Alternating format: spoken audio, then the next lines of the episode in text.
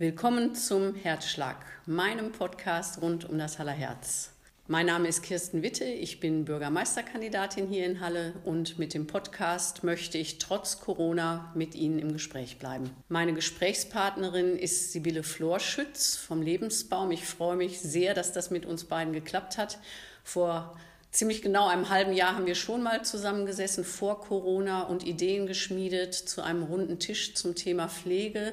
Das ist jetzt dank Corona leider nichts geworden. Dafür sitzen wir heute wieder zu zweit und ich fand das Gespräch damals so spannend, dass ich jetzt meinen Zuhörerinnen und Zuhörern einmal ein bisschen näher bringen möchte, wie es so in der ambulanten Pflege in Halle aussieht. Und ja, stell dich doch bitte selbst kurz vor und erzähl ein bisschen über den Lebensbaum und wie in Zeiten von Corona die Arbeit dort vonstatten geht. Ja, also der Lebensbaum ist jetzt ja schon 35 Jahre alt, ist ein eingetragener Verein und ähm, wir machen ambulante Pflege. Alles, was ambulant so angeboten werden kann, bieten wir den Leuten, damit sie möglichst lange zu Hause bleiben.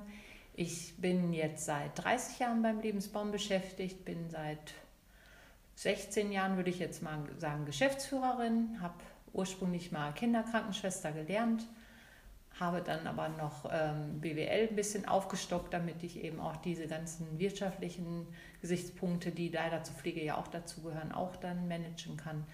Ja, wir haben inzwischen ungefähr 250 Mitarbeiter, arbeiten in Halle natürlich auch und in Steinhagen, Werther und Bockholzhausen und machen dann aber auch noch so Randgebiete von Bielefeld Richtung Melle und somit. Oft ist das ja nicht die örtliche Grenze, sondern eher die Kilometer, die entscheiden, wen man dann vielleicht noch aufnimmt. Wir betreuen schwerpunktmäßig die Leute wirklich in ihrem eigenen Zuhause, bieten denen alles, was sie brauchen, um möglichst lange da eben leben zu können. Sind auch nicht nur alte Menschen, auch Menschen mit Behinderung oder Familien in Ausnahmesituationen, die wir unterstützen. Das geht halt dann manchmal mit kleinen Hilfestellungen wie Einkaufen oder der Flurdienst ähm, mit einmal die Woche. Und manchen ist es auch so, dass wir viermal am Tag hinfahren müssen, wenn sie dann schon schwer pflegebedürftig sind. Es hat sich in den Jahren viel verändert, weil die Angehörigen halt immer weniger zur Verfügung stehen, entweder weil sie weggezogen sind oder beruflich sehr eingebunden sind. Oder viele Menschen haben inzwischen eben auch gar keine Kinder mehr haben ihr ganzes Leben alleine verbracht und sind dann natürlich auf uns noch mehr angewiesen. Auch im ländlichen Bereich, wo ja eigentlich sonst immer noch die Generationen mehr so untereinander sich geholfen haben, ist die Nachfrage da sehr groß. Also Arbeit haben wir alle genug. Das kann ich mir vorstellen.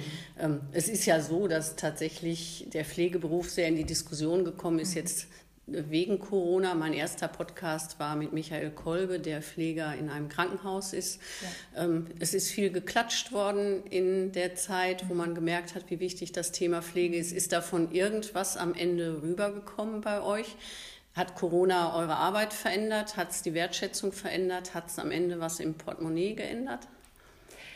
Ja, also ich würde schon sagen, dass es uns wirtschaftlich ganz gut getan hat. Aber ob das das ähm, aufgewogen hat, was man dadurch auch an Belastung hat, das ist wieder ein anderes Thema. Aber ich finde es halt sehr schade, also wenn das jetzt jemand war, der im Krankenhaus gearbeitet hat, also die Politik hat ja diesen Corona-Bonus da ganz groß rausgehauen, dass alle Menschen, die Vollzeit in der Pflege arbeiten, 1500 Euro steuerfrei jetzt von Pflegekasse und Land kriegen sollen und haben dann so ganz still und heimlich die Krankenhäuser dabei rausgeschubst. Es ist jetzt so, dass wir das bekommen haben, weil wir in der Altenpflege alle unterwegs sind. Also bei uns hat jeder Mitarbeiter oder jede Mitarbeiterin, die Vollzeit arbeitet, halt diese 1500 Euro von öffentlicher Seite bekommen.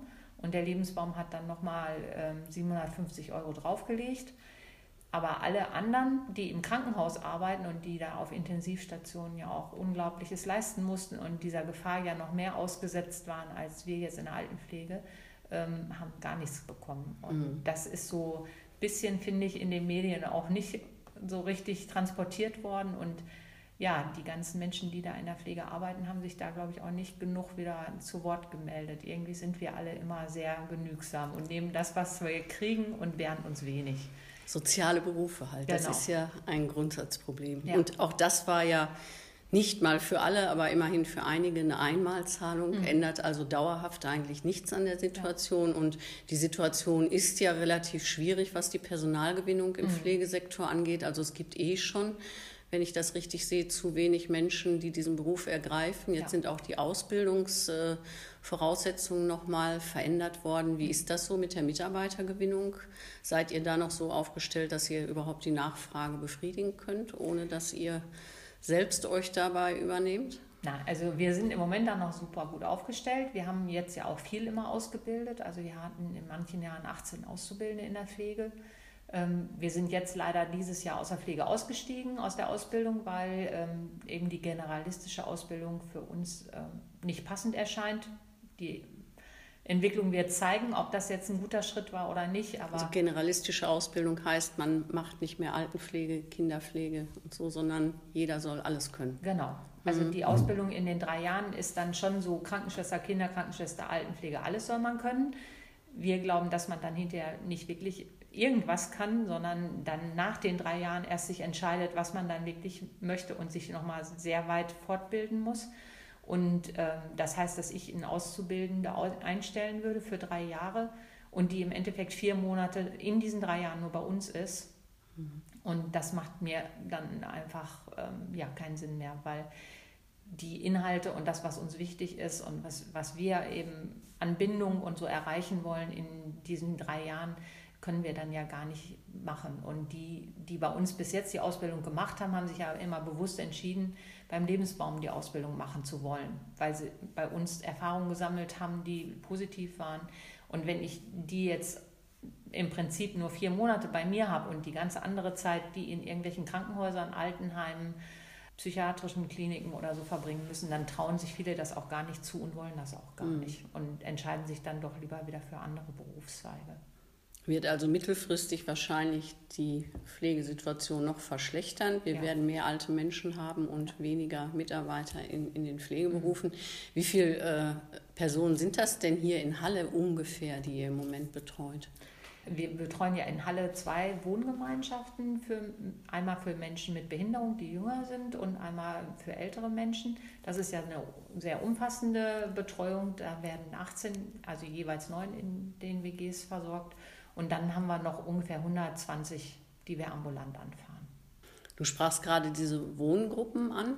Das ist auch ein spannendes Konzept. Die Menschen wohnen in ihrer eigenen Wohnung und werden von euch betreut. Aber es ist halt eine Wohnung, wo nur zu pflegende Menschen untergebracht sind. Ist ja. das richtig? Also in den alten Wohngemeinschaften ist es ja so, dass sie wirklich alle hm, zumindest etwas Hilfebedarf haben.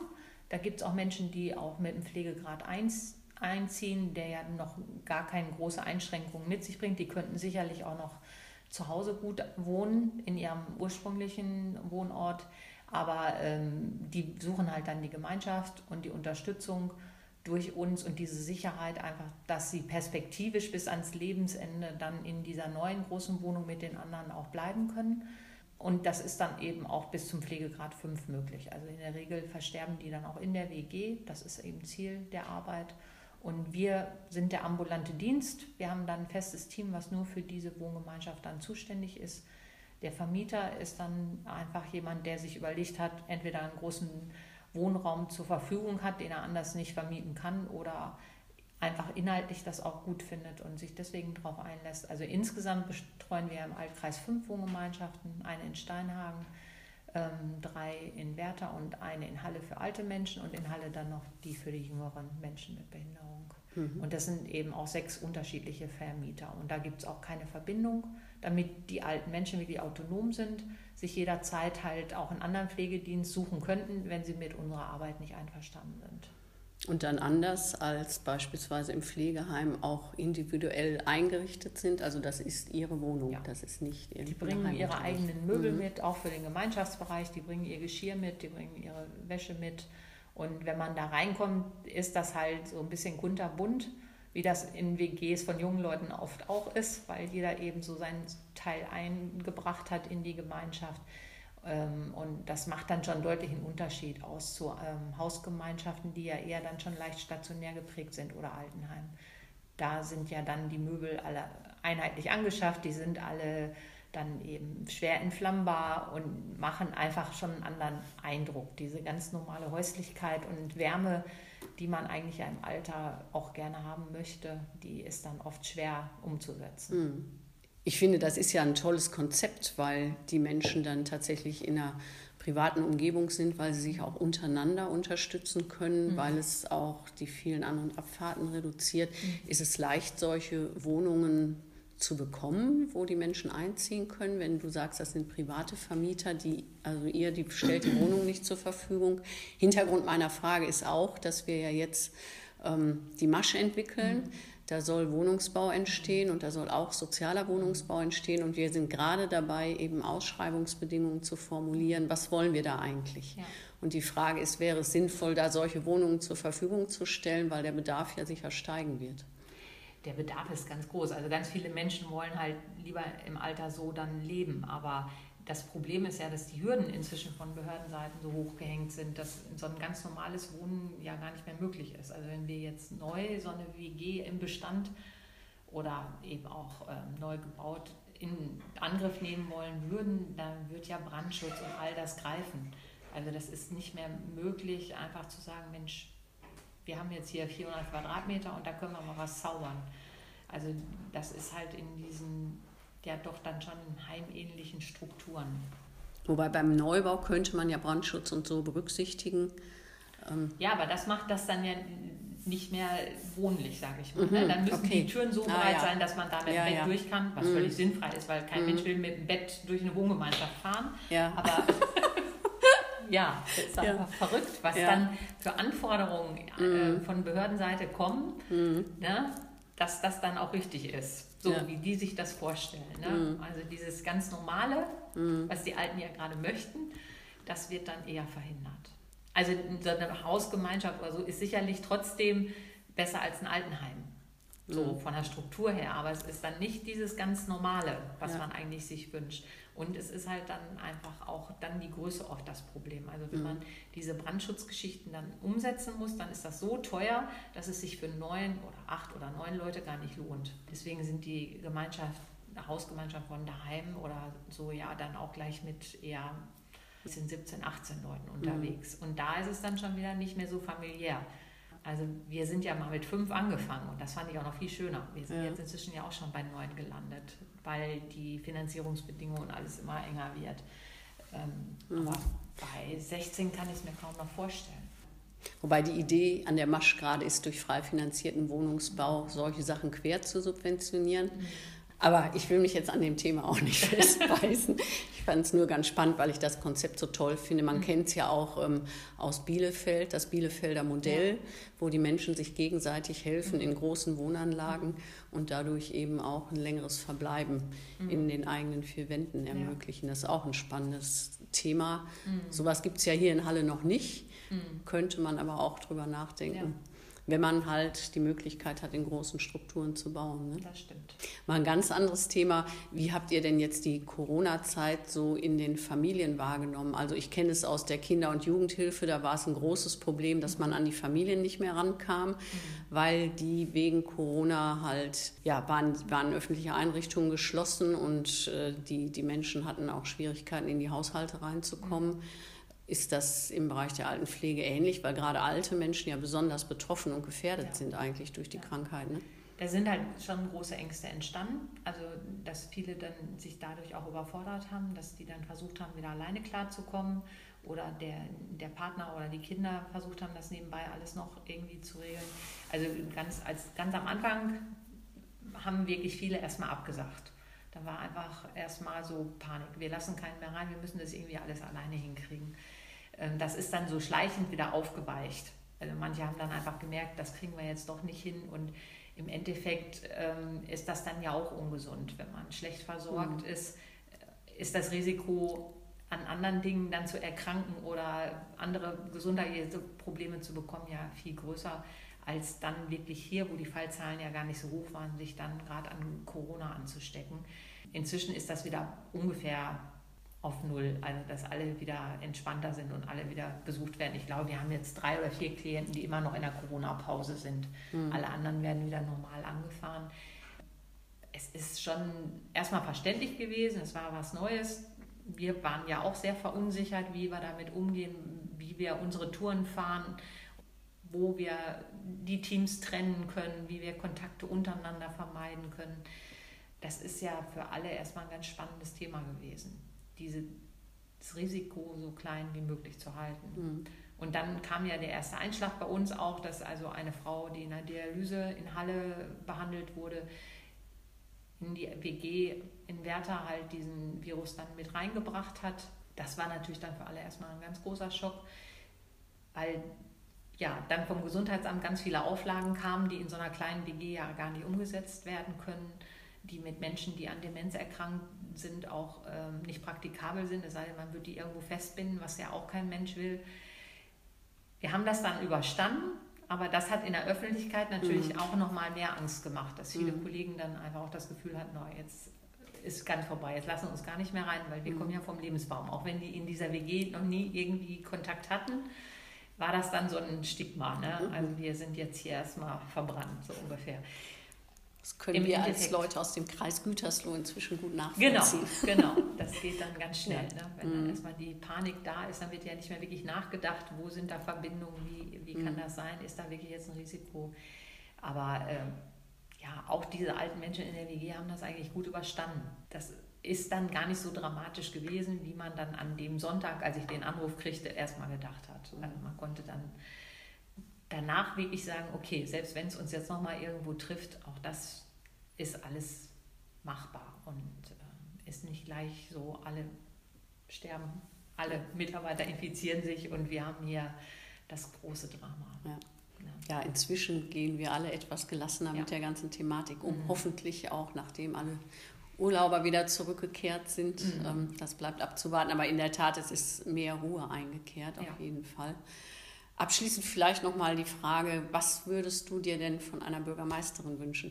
Die Frage ist ja immer, kann lokale Politik, Verwaltung, Zivilgesellschaft, Wirtschaft, wer auch immer irgendwie unterstützen, weil ganz klar ist, mittelfristig werden wir wahrscheinlich eher in ein Pflegeproblem kommen, wenn sich das so weiterentwickelt mit der alternden Gesellschaft und mit den Ausbildungsrahmenbedingungen in der Pflege würde ein runder Tisch helfen? Könnten wir irgendwie, weiß ich nicht, im Bereich der Immobilien was tun, bei der Personalgewinnung unterstützen?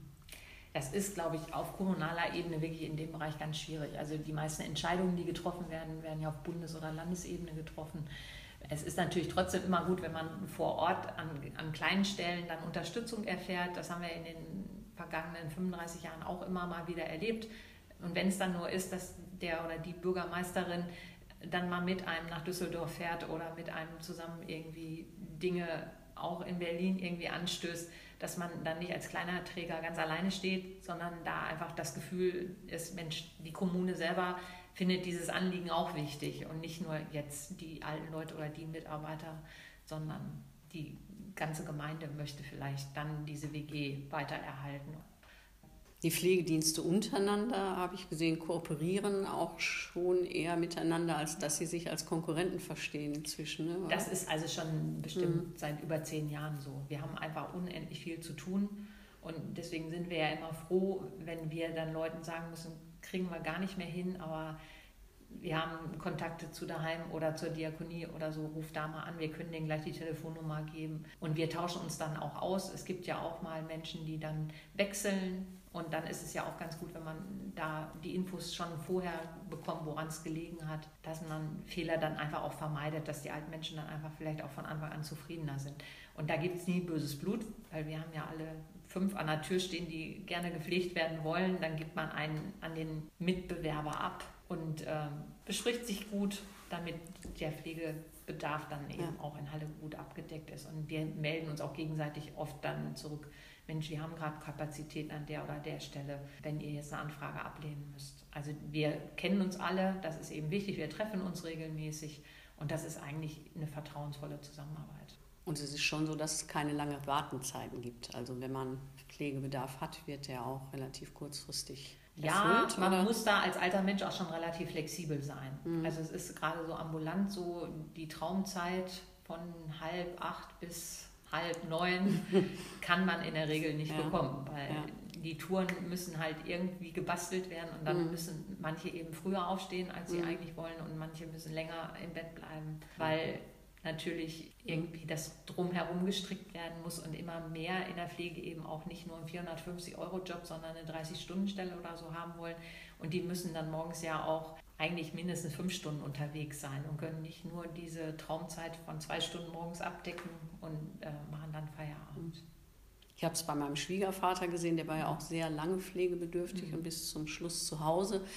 Das sind ja auch unheimlich engagierte Menschen, die da Mhm. kommen. Also das habe ich immer sehr bewundert, wie, wie sehr die sich auf die Leute einlassen, Ja. wenn sie dann da sind, obwohl man auch merkt, dass die irgendwie immer gegen die Uhr anarbeiten. Mhm. Dann müssen immer irgendwelche Formulare ausfüllen und na, na, na. Aber trotzdem habe ich den Eindruck, die Menschen, die in der Pflege arbeiten, die sind ja so von sich aus motiviert, dass ich das echt bewundere, Mhm. wie die so einen stressigen Job tatsächlich so menschlich engagiert machen. Ich glaube, dass die meisten wirklich für ihren Beruf dann brennen und ähm, das Problem, dass wir jetzt nicht mehr so viel Nachwuchs kriegen, liegt eben auch daran, dass die jungen Leute gar nicht mehr da reinkommen. Also früher gab es ja die Zivildienstleistenden, die dann oft bei uns hängen geblieben sind. Und dann gab es ganz viele Menschen im freiwilligen sozialen Jahr, die bei uns hängen geblieben sind, weil die dann einfach ein Jahr da waren und gemerkt haben, wie erfüllend das ist und wie schön das ist, wie viel man da zurückkriegt. Also von den Alten, von der Familie. Das ist ja eine ganz andere Arbeit. Also man, man geht da ja auf die Menschen zu und die kommen dann auch wieder auf einen zurück und das ist einfach ganz erfüllend. Und jetzt ist es halt so, die jungen Leute sind in der Schule und überlegen, ähm, wo sind meine Interessen und da ist nie Altenpflege an erster Stelle. Wenn ich so drüber nachdenke, tatsächlich die Freundinnen und Freunde meiner Kinder, die nach der Schule ein freiwilliges soziales oder ökologisches Jahr gemacht haben, kann ich tatsächlich an einer Hand abzählen. Die meisten sind gereist oder haben direkt mit einer Ausbildung angefangen. Wir könnten hier noch stundenlang weiterreden. Ich fand es wirklich interessant, aber wir müssen langsam mal zum Ende kommen.